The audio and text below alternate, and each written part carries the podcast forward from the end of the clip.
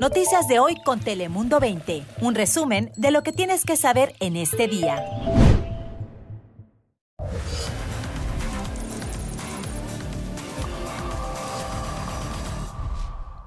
¿Qué tal? ¿Cómo estás? Bienvenidos, te saluda Fabián Bozas. Bienvenidos un día más, como siempre, a tu casa aquí, a Dale Play. Ya sabes que aquí te contamos en pocos minutos las noticias más relevantes de las últimas horas en California y en todo el mundo. Así que comenzamos, como siempre, con nuestro Top 5. Bienvenidos. Reabre el Parque Harborside de Chula Vista al sur de San Diego tras más de un año cerrado por problemas de indigencia. Así lo decidieron los líderes políticos de la ciudad. Esta reapertura llega tras renovaciones y medidas de seguridad de más de un millón de dólares. Entre las remodelaciones incluyen instalar una cerca permanente alrededor del parque para poder cerrarlo durante la noche, mejoras en la iluminación y la reparación de cámaras de vigilancia, al igual que la implementación de una estación de guardaparques. Imagínate el excusado, en un baño o algo, así de fuerte huele en veces. La verdad, en veces huele muy fuerte. Toda la, toda la comunidad. Y no puedes abrir la ventana. Abre la ventana, entra el olor y dura bastante tiempo para salir. Lo escuchaban, es el duro testimonio de uno de los miles de residentes al sur de San Diego que dicen estar hartos por la contaminación en el río Tijuana y por ello este martes protestaron para reclamar precisamente soluciones políticas inmediatas contra la contaminación. Muchos lamentan que el agua sucia no solo afecta el acceso a las playas de la costa, sino que además perjudican la salud de muchísimas familias que viven en la zona. Se declara culpable un ex sheriff del condado de San Diego tras contactar a un menor para tener relaciones sexuales. Luis Ríos, ex agente por 25 años, aceptó un acuerdo y se declaró culpable del cargo. Purgará un año en la cárcel y además tendrá que usar un dispositivo GPS y participar en un programa para delincuentes sexuales. La alarma sonó, creo yo, le avisaron al dueño y las cámaras ah, nos ven que eran tres muchachos que se metieron a robar acá. Así explicaba una trabajadora de un restaurante salvadoreño en Northridge, donde ladrones entraron a robar. En el video de seguridad se ve como los tres sospechosos llegan en un Dodge Charger color negro, rompen el vidrio de la puerta para luego ingresar y robar. Todo esto en menos de tres minutos. Al menos tres negocios de comida y un alquiler de autos fueron robados entre las 3 y las 5 de la mañana en menos de dos millas de distancia. A partir de este momento, todo grupo terrorista identificado en el mencionado decreto se ha convertido en un objetivo militar. Y así, de esta manera, Jaime Vela Erazo, jefe de las Fuerzas Armadas de Ecuador, declara objetivo militar a grupos terroristas en ese país. Esto después de que el lunes se escapara de prisión el líder de una de las principales pandillas de Ecuador, seguido a un ataque armado en una televisora donde varios hombres irrumpieron en plena transmisión en vivo. Este decreto designa a 20 pandillas como grupos terroristas y autoriza a su neutralización dentro de las leyes internacionales humanitarias. Vamos con temas de California. El gobernador Gavin Newsom pide nuevas y más contundentes leyes para reprimir con penas más severas a los criminales y ladrones. Estos incluyen robos minoristas, robos de autos, destrucción de comercios y robos en masa. En el último año, en robo en masas a negocios se ha incrementado en todo California. Ahora Newsom dice que quiere aumentar las herramientas para que la policía pueda llevar a cabo este endurecimiento de las penas.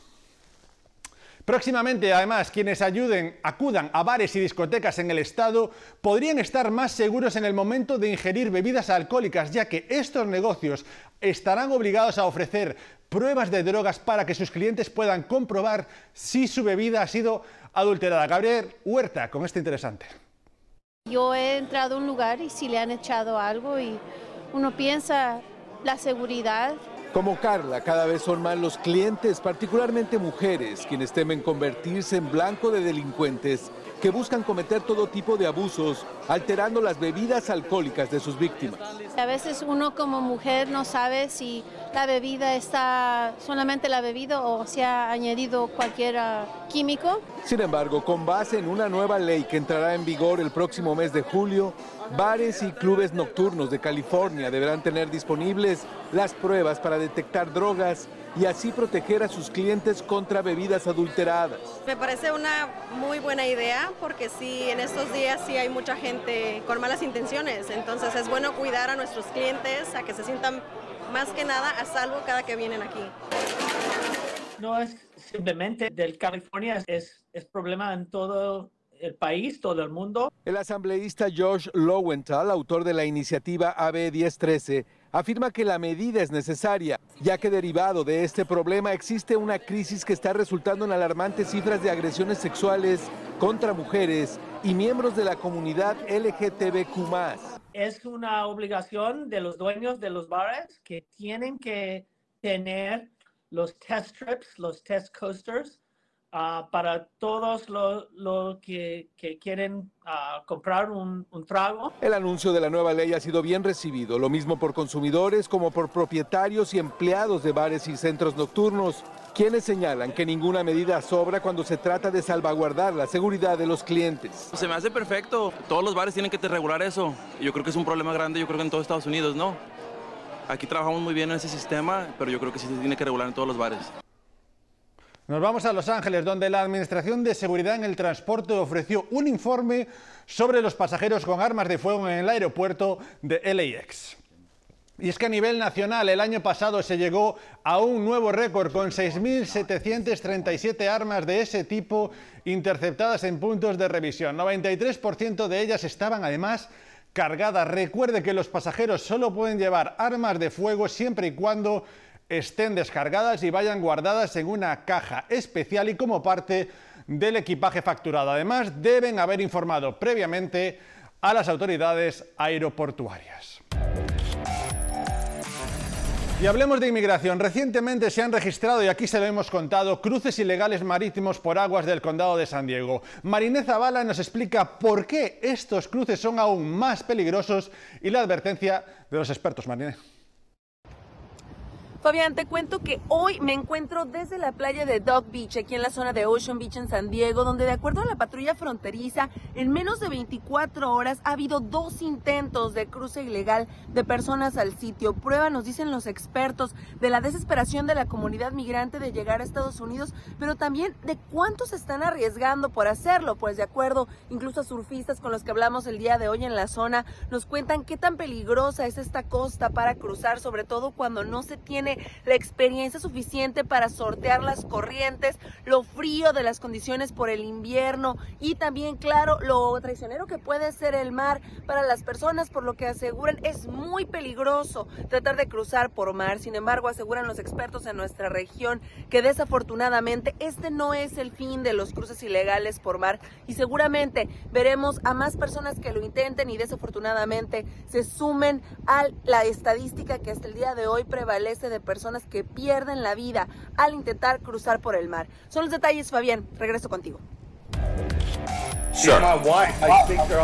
No, sir. No, sir. She is not your wife. She is not your wife. Daniel John Baltier, de 56 años, se enfrenta a un cargo de acoso después de ser arrestado fuera de la casa de la cantante Shakira en Miami Beach. Según un informe policial, el director seguridad de Shakira alertó a la policía después de que Valtier hiciera varias publicaciones en las redes sociales sobre la cantante. Como escucharon durante el juicio, Valtier declaró que Shakira era su esposa y que hablaba con ella constantemente, algo que fue negado por el propio juez, quien mostró su preocupación por esas declaraciones. Es una gran oportunidad para demostrar que se tiene el talento aquí en el país. Y escucha esto, microrobots mexicanos están y forman parte de una misión espacial. Se trata del despegue exitoso del cohete Vulcan en, la llamada, en el llamado Proyecto Colmena. Se trata de la primera misión lunar mexicana. Este proyecto, que consta de cinco microrobots que explorarán y analizarán la superficie del satélite, busca ser un hito tecnológico y poner a México en la vanguardia. Incluso en el futuro, el objetivo, atención, sería llegar al planeta Marte. Y buenas noticias para los amantes de la tecnología y la electrónica porque ya comenzó un clásico, la Feria Anual CES 2024 en Las Vegas, Nevada, la feria comercial de tecnología de consumo más grande del mundo. De acuerdo con los organizadores en esta oportunidad, los fabricantes de la industria, los anunciantes y los consumidores con mentalidad tecnológica podrán probar las nuevas innovaciones que están por llegar al mercado. Mi representante Lorenzo Román viajará a Guadalajara en estos días para que pues se pueda dar lo más pronto posible, pueda firmar y pueda volar a Guadalajara. Tengo muchísimas ganas, ojalá se pueda dar. Lo anunciaba el Chicharito y ahí lo tienen, es el agente de Chicharito Hernández a su llegada al aeropuerto de Guadalajara. Las negociaciones entre el jugador y las Chivas están en su parte final. Si no se tuerce el acuerdo, en los próximos días se hará oficial el ansiado regreso del Chicharito Hernández a la Liga MX. Sería su vuelta a México tras 12 años jugando en el extranjero en Inglaterra, Alemania, España y Estados Unidos. Y atención a los fanáticos de la franquicia La Guerra de las Galaxias. Disney anuncia una nueva película. Esta vez será Baby Yoda que debuta en la pantalla grande de Mandalorian en Grogu. La película será una continuación a la serie de Disney Plus, pero por ahora no se dio a conocer una fecha de estreno. The Rise of Skywalker fue la última película de esta franquicia en 2019.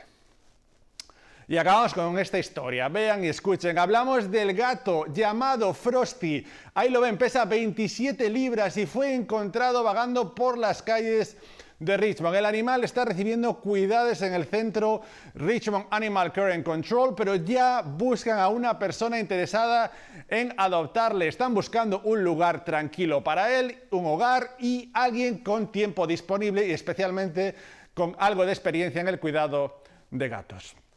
Así que si usted está pensando en adoptar un gatito, pues Frosty puede ser la solución a algunos de sus problemas. Nosotros acabamos aquí. Gracias por acompañarnos un día más aquí en Dale Play. Ya saben que pueden seguirnos en todas nuestras plataformas de escucha, también en nuestro formato podcast. Muchas gracias por su confianza. Volvemos mañana.